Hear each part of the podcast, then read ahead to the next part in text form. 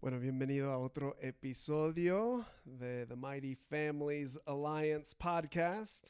Es una mouthful, o sea, es un montón para decir ahí. The Sí, pues el Mighty- nombre Mount View en sí es difícil. Bueno, en y es de. Mount View. Y eso sí es tu culpa. Es mi culpa, sí, Sí. porque fue mi idea. Bueno, producido por Mount View Canadian School aquí en Aguascalientes. Hoy vamos a hablar de deportes extremos para tus hijos. Ah, risky play, ¿no? Eh, Sí. Juego arriesgado. arriesgado. Ajá. Em, va- eh, me acuerdo de chiquito, no de mis padres, pero teníamos un amigo que nos cuidaba de vez en cuando. Y nosotros éramos chiquitos monitos que nos subíamos a todo, escalábamos todo. Y pobre, eh, mi amigo Diego, que ya tiene hijos y todo, pero él, ¡ay! O sea, se, se asustaba, se estre- o sea, me, ¿cómo me reía cuando nos, nos cuidaba? Porque él, ¡ay, por favor, bájense! ¡Ay, no! ¿Cómo te vas a subir? ¡Ay, ay! Y yo me reía porque mis padres como que nunca, o sea, nos prestaban atención y él, y él cada cosa. Entonces, claro, lo Lo hacíamos querías cada hacer vez diez veces más, ¿no? cada vez eh, más todavía. Sí. Pero eh, me dijiste que vamos a hablar de la importancia de esto y que es algo que justo yo creo, antes de entrar en el tema, no sé a nivel otros países, pero sí, en, y ni sé acá en México tanto, pero sé que en Argentina por lo menos era algo muy difícil para papás. Justo esta persona, eh, Diego, nuestro amigo, no era eh, una exageración en la cultura. Muchos padres eran así, bájate de ahí, no te subas ahí, te vas a lastimar. Sí, había una tendencia de sobreprotección. Sobreprotección, creo, a nivel de eso. Entonces me interesa escuchar más de por qué esto es... Justo no es bueno hacer eso y es Sí. casi mejor dejarlos... Sí, es fundamental, la verdad, ese tipo de juego. Y, y para definirlo un poco, o sea, el, el risky play o el juego arriesgado, que le vamos a decir. si eh, tiene nombre básicamente- mejor, Sí, avísenos. avísenos, ponlo en comentario para que yo vaya mejorando mi español. Pero es básicamente cualquier tipo de juego que implica algo de riesgo. Ok, Ahora, antes de cualquier otra cosa, sí siento que hace falta decir que hay niños que tienen problemas en medirse y hay niños que, que les falta desarrollar esa parte y sí, si los dejas y les das la misma libertad que en compar- comparación a otro niño, sí se van a lastimar. ok. Entonces, otra vez, eso de la alianza entre escuela y papás, eh, eso es algo que, o sea, podemos estar aquí platicando de, de esa teoría y de, o sea, a nivel general, cómo puede beneficiar al niño, pero obviamente tú como papá eres el único que realmente conoce a nivel profundo a su hijo. Entonces, Básicamente, si- decidir si tu hasta hijo dónde va a se ser... corta el dedo, no nos culpes a nosotros, por favor. No, pero siento que sí, la, porque muchos papás dicen, ok, pero, o sea, riesgo hasta qué punto. Y eso es donde tiene que decidir el papá, porque tú sabes, o sea, las capacidades de tu hijo. Pero, pero bueno, eh, el fundamento de toda esa plática es que han descubierto que la mejor forma de desarrollar eh, conciencia y también regularización de dos emociones fundamentales en la vida, el enojo y el miedo, la mejor forma de aprender a regularizar esas emociones es en el jue- juego arriesgado de chiquito. Ah, ok, entonces el enojo y el miedo. el miedo. La mejor forma de... sí, de- aprender a procesarlo a y responder bien sí, es por medio de ese juego. Y por eso he tenido papás que me preguntan, pero no, no entiendo por qué quieren jugar tan brusco. O sea, ¿por qué juegan tanto así? ¿Por qué quieren subir todo? Tenía una amiga un día que me dijo, es que tus hijos son unos changuitos, porque suben todo. sí. Y en mucho, o sea, la verdad que, o sea, por naturaleza, de chiquito, em, el juego es cómo expresamos eh, y cómo practicamos las habilidades que necesitamos. Y en ese tipo de juego, juego que involucra eh, alturas, eh, agua, hasta fuego, que no, no vamos a recomendar, obviamente, em, pero todo ese tipo de juego les da un como shot de adrenalina de hasta un miedo de uh, la altura eh, o de, de cuando están jugando brusco con amigos y Se les enojan, llegan esos sí. impulsos de enojo para seguir el juego, si quieren seguir jugando, también tienen que aprender a calmarse para seguir jugando con el amigo. Y justo yo lo comenté en, en el camping que hicimos el otro día. Qué raro que es nuestros hijos, los tres, están pasándola bien y luego de repente se enojan y se están gritando. eh, y un enojo que nace Henry en particular, que le nace de todo. Como Hulk. Y 30 segundos después son como mejores amigos de nuevo. Y yo, yo le dije a Hailey, me fascina porque siento que adultos nos cuesta más. O sea, si nos estamos llevando bien, generalmente nos cuesta enojarnos, o sea, no nos vamos a enojar. Y si me enojo, me demoro media hora. Ya difícilmente es- volvemos. sí, pero es fascinante que todo este proceso lo están, o sea, utilizando para aprender Sí. y procesar y todo. Entonces, ese tipo de, de juego es muy físico, es, em, implica algún riesgo y como todo tipo de juego, eh, es algo que elige el niño, no hay nadie diciéndole que tiene que, em, y el, no hay algún producto, no es una producción, no hay un producto final, es disfrutar por Mm, sí. disfrutar. Lo estoy haciendo porque me gusta en ese momento. Y siempre, otra cosa del juego es que siempre hay la opción de salir. O sea, el juego puede terminar cuando yo quiero que termine. Entonces no es tanto como a veces que esto para nada es malo, pero no, no estamos hablando necesariamente ayudando al niño, ponerle a aprender a nadar cuando está el papá y es, bueno, hay las historias del, clásicos del papá tirándolo al agua Claro. y nada, o sea, sol- solito o intentando ayudarlo. Lo que yo noté con los nuestros es sí hay un cierto ayudar, enseñarles la técnica, ayudarlos y todo, pero donde realmente aprendieron era cuando se juntaron con las primas que ya sabían nadar y era observarlas y ahí nosotros observándolos, pero ellos y acompañando. acompañando, pero, a la ellos- distancia, ellos aprendiendo Ajá. solito. Entonces sí, siento que es, es un buen punto ahí, que hay una gran diferencia en algo como un deporte organizado y ese tipo de juego arriesgado. Mm. Em, muchas veces sentimos que sería lo mismo, ¿no? Pues es un desafío, es Sí. muy físico, eh, va a tener que manejar la frustración y el enojo. Si es algo como natación que para muchos niños les dé miedo, pues bueno, o sea, que aprenda ahí. Pero lo que no tenemos, em, muchas veces no estamos tomando en cuenta, es que otra vez, eso no va al ritmo del niño, eso va al ritmo del adulto. O sea, el adulto está diciendo sí. hasta dónde, no el niño. Entonces, lo que vemos es que para, o sea, como usando la- el ejemplo de natación, lo que para un niño es una gran aventura súper divertida de meterme en el agua y aprender a nadar, para otro es traumático, Sí, pero horrible. Sí. Entonces, uno de los beneficios a dejar que nuestros hijos jueguen así, a, a cosas más arriesgadas, es que van a su propio ritmo y, y van midiéndose ellos mismos, mismos. van reconociendo, "Ah, eso me da algo de miedo, pero nunca van a hacer algo que les cause trauma. Em, pero hay niños que por complacer al adulto o por la presión social, sí van a empujarse demasiado eh, Sí. y se van a lastimar o traumar es un poco dramático, pero que sí les va a generar más problemas después. em, y en el juego no.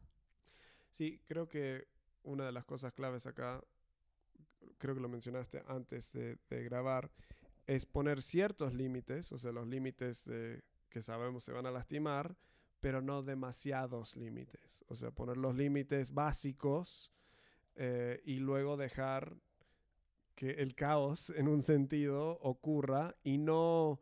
Creo que para muchos papás es difícil, yo para mí también, saber cuándo interferir y cuándo dejarlos. A veces cuando se están peleando, argumentando, mi tendencia, porque me molesta escucharlos, o sea, argumentar y gritar, es meterme. Y a veces cuando no me he metido, o sea, los miro de, alej- de, de lejos, me sorprende de, ah, lo solucionaron solito. A veces no, o sea, es conocer tus hijos, a veces Sí. te das cuenta que... Pero creo que más que nada lo que nos preocupa en ese tipo de juego es, o sea, si se van a lastimar o no. Y, y cómo ponemos límites ahí. Entonces, algo que hemos hecho nosotros y algo que hicimos hasta en construir el patio en la escuela es ir viendo qué cosas van a ser un desafío para el niño, pero donde nosotros sabemos, pues si se cae, no se va a lastimar horrible. Entonces, como en el patio, por ejemplo, hay como dos reglas principales que no pueden subir la montañita con la bici. eh, y- ajá, que no pueden Aunque sí subir y bajar. muy divertido eso. Y ¿eh? hay un par de niños que sí lo lograrían, pero son muy poquitos que tienen ese nivel de equilibrio para sobrevivirlo. Sí, sí, sí. Entonces eso no pueden hacer y no pueden subir el barandal de la casa del árbol. claro. Entonces dentro de ese espacio son muy, muy libres y podemos dejar que sean libres porque nosotros ya checamos los parámetros, ya sabemos, o sea, a, a esas edades que pueden y no pueden hacer. Pero para un niño de dos años, trepar ese árbol, esa pared que tenemos, es, o sea, súper Sí. emocionante. Y sí les genera un de, de miedo y de... Tenemos niñas hasta en Kinder 3 que los columpios les daban miedo al Sí. principio.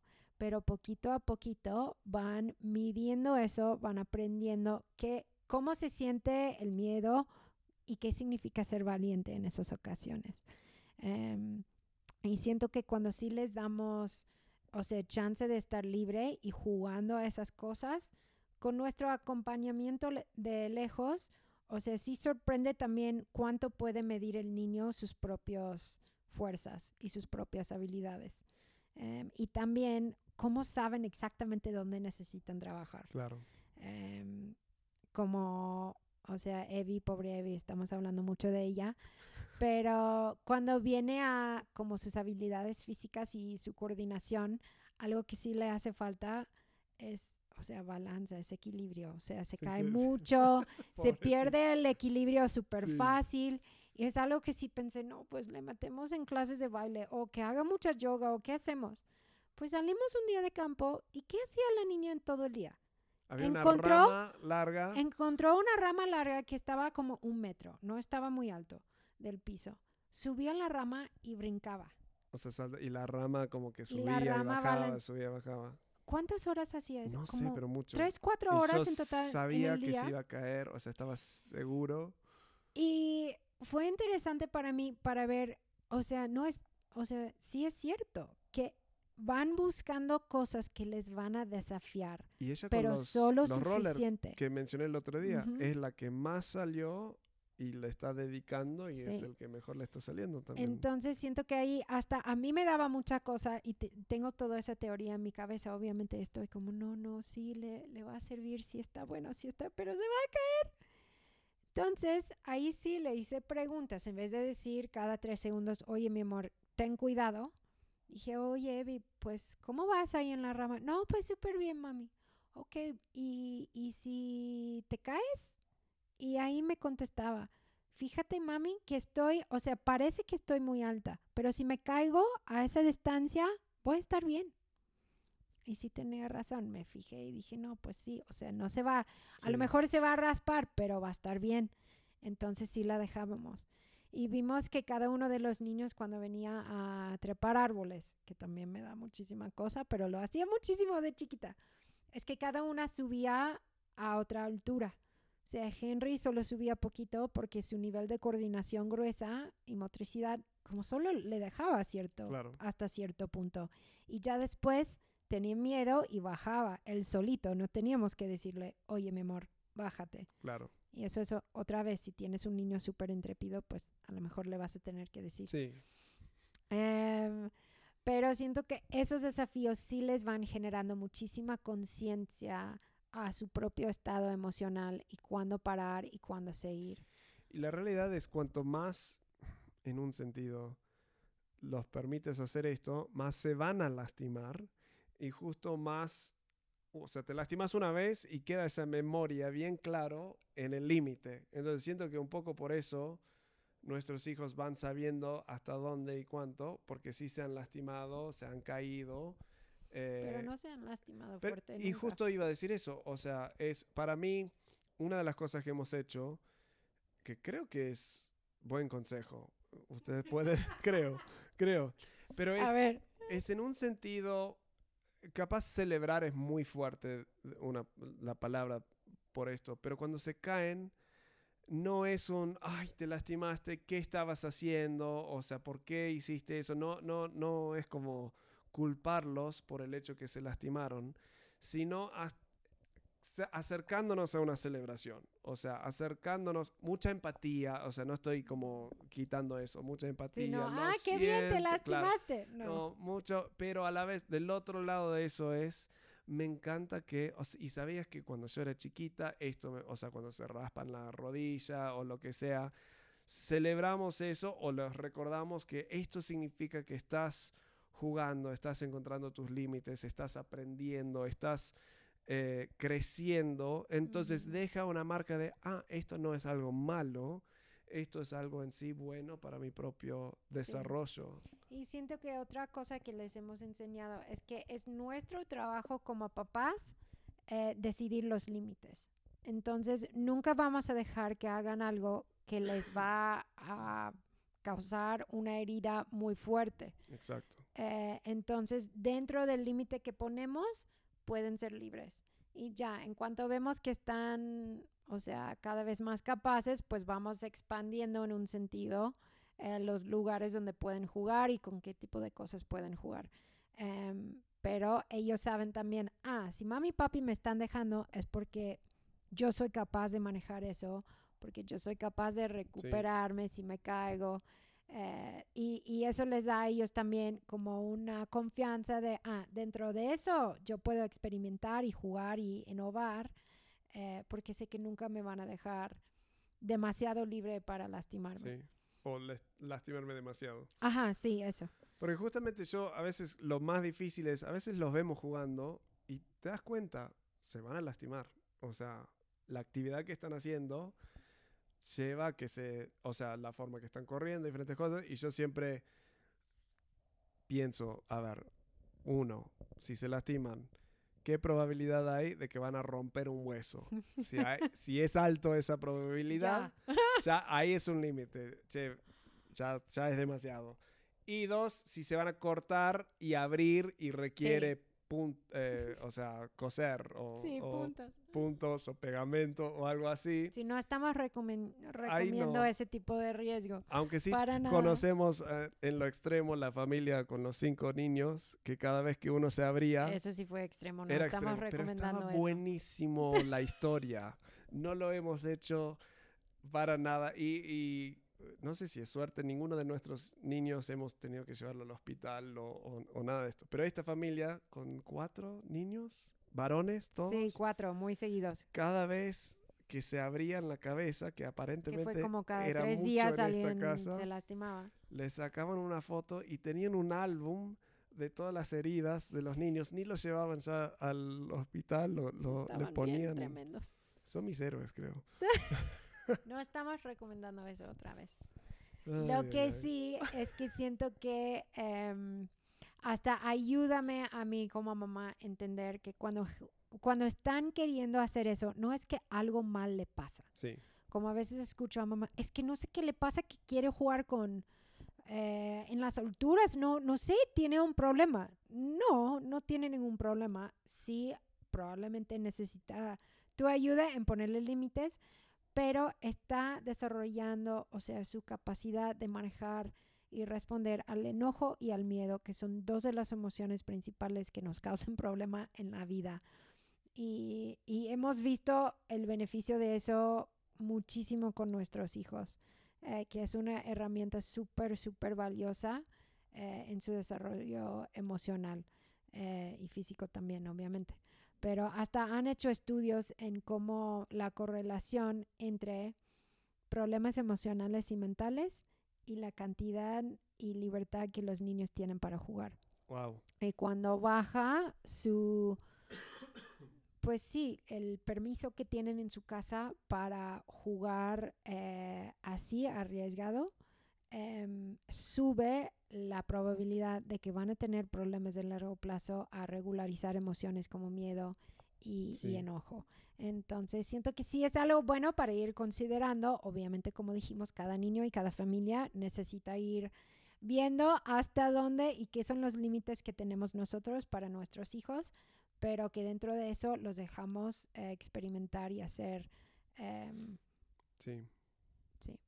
Sí, y, o sea, yo sé que cuando les compramos bicicleta o el scooter o los roller, aun cuando tienen, o sea, no se den la mala idea de que, bueno, salgan así nomás, tienen protección tienen por protección todos por lados. todos lados, aún así se van a lastimar, aún así Sí. se van a caer y pasa, o sea, y es justo eso lo que decimos, eh, está bien, o sea, que se Sí. lastimen está Y perfecto. siento en que ahí es, es como ir acompañándolos en ese proceso, dándoles vocabulario como de como Henry en los patines, o sea, su Pobre. nivel de frustración ha sido muy Altísimo. alto, eh, pero hemos ido con él también dándole palabras, siento enojo, siento frustración, siento cansancio y eso le va, o sea, también ayudando a desarrollar su capacidad emocional y su tolerancia a esas emociones. Sí. Entonces, es súper valioso en todo sentido.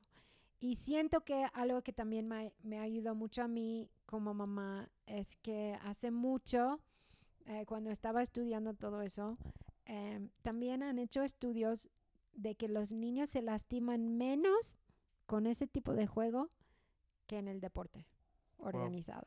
Entonces, eh, o sea, si haces un como un estudio de niños en deportes organizados como fútbol, como béisbol, todos esos que sí tienen un, o sea, nivel muy alto de, de desempeño físico y, y presión competitivo, uno en siete niños se va a lastimar.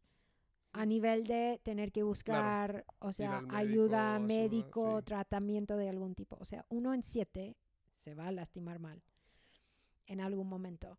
Y eso es por dos razones. Uno, lo que hablamos antes, de esa presión externa, de, o de- a nivel social con sus amigos o de querer complacer y, y agradar al adulto.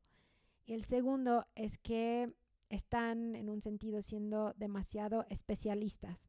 Como vemos con niños que juegan mucho béisbol, como me acuerdo mi hermano tenía muchos amigos, eh, que se lastiman sus hombros a Sí. los 10 años Sí, por sobreusar y sobre ejercitar una parte de su cuerpo cuando no está listo eh, en su desarrollo para eso.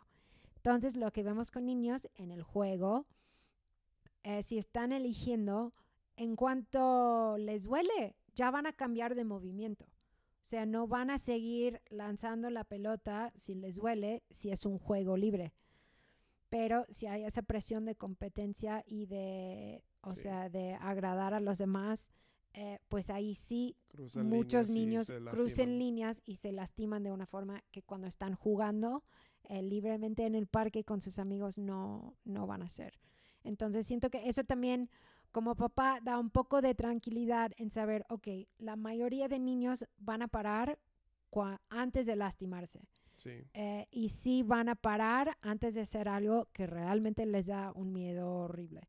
Em, entonces, es realmente, mm, o sea, impresionante cuán capaces que son em, para, para ir en un sentido desarrollándose a sí mismo. Y siento que muchas veces no les damos el crédito que, que merecen. sí. Y creo que muchos, no sé si papás, pero creo que he visto o he notado en, en mamás en que se, cuando el niño se lastima se sienten culpables Sí, ellas. Como yo hice algo malo para que esto Sí. pasara y debería de haber subido.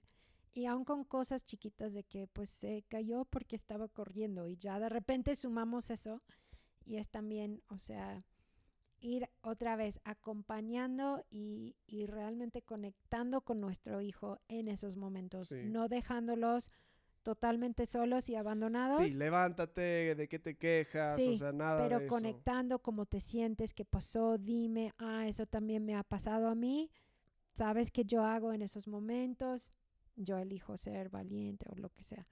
Eh, pero siento que siempre, siempre estar, o sea, se van a aburrir de escuchar eso, pero es siempre ir buscando cómo podemos estar conectando con nuestros hijos en esos momentos. Genial. Entonces vamos a dejar que los niños jueguen deportes extremos, eh, rock climbing, ah, no, ni se me ocurre tanto no. tanto no. O sea, la mayoría de esos papás que escuchan eso tienen niños de tres años. Tres años, Entonces, sí, sí. Es más como dejarlos salir en sus bicis sin miedo. Así, no, pero bueno, es, es ah, un buen recordatorio de dejarlo jugar, jugar, jugar y, y- Bueno, no tengo más Ya. preguntas. Ya, listo. Vamos a. Yo sigo con algo de, de miedo de salir en mis rollers yo mismo, porque. Claro. eh, bueno, me he quebrado el dedo para los que ven la cámara de chiquito, me, me, me lastimé el dedo. Tus papás deberían haber puesto un par de límites. Un par más, de límites eh, más. Y deberían eh, haber sido pero un, esto- un cacho más empáticos. esto no fue gran, gran cosa. Lo que me da miedo es ya de grande, patinando sobre hielo, me desloqué el hombro, me lastimé. Eso sí no fue tan padre. Entonces creo que yo debería limitar mis actividades arriesgadas. Sí, otra vez. O sea, hay que saber a, a medirse. Sí, así que eh, voy a jugar dominó con mis amigos, voy a seguir tomando mi tequila y, y estar más tranquilo. Bueno, gracias por estar de nuevo viéndonos y escuchándonos en, ah, en este podcast. Si tienen preguntas, dudas, quejas, eh, críticas, eh, Temas en específicas temas en que quieren escuchar. ahí en nuestras redes, en Instagram, en Facebook, o si eh, son padres de los hijos ahí en el kinder, pueden acercarse a Hailey. Ah, y hasta la próxima, nos vemos.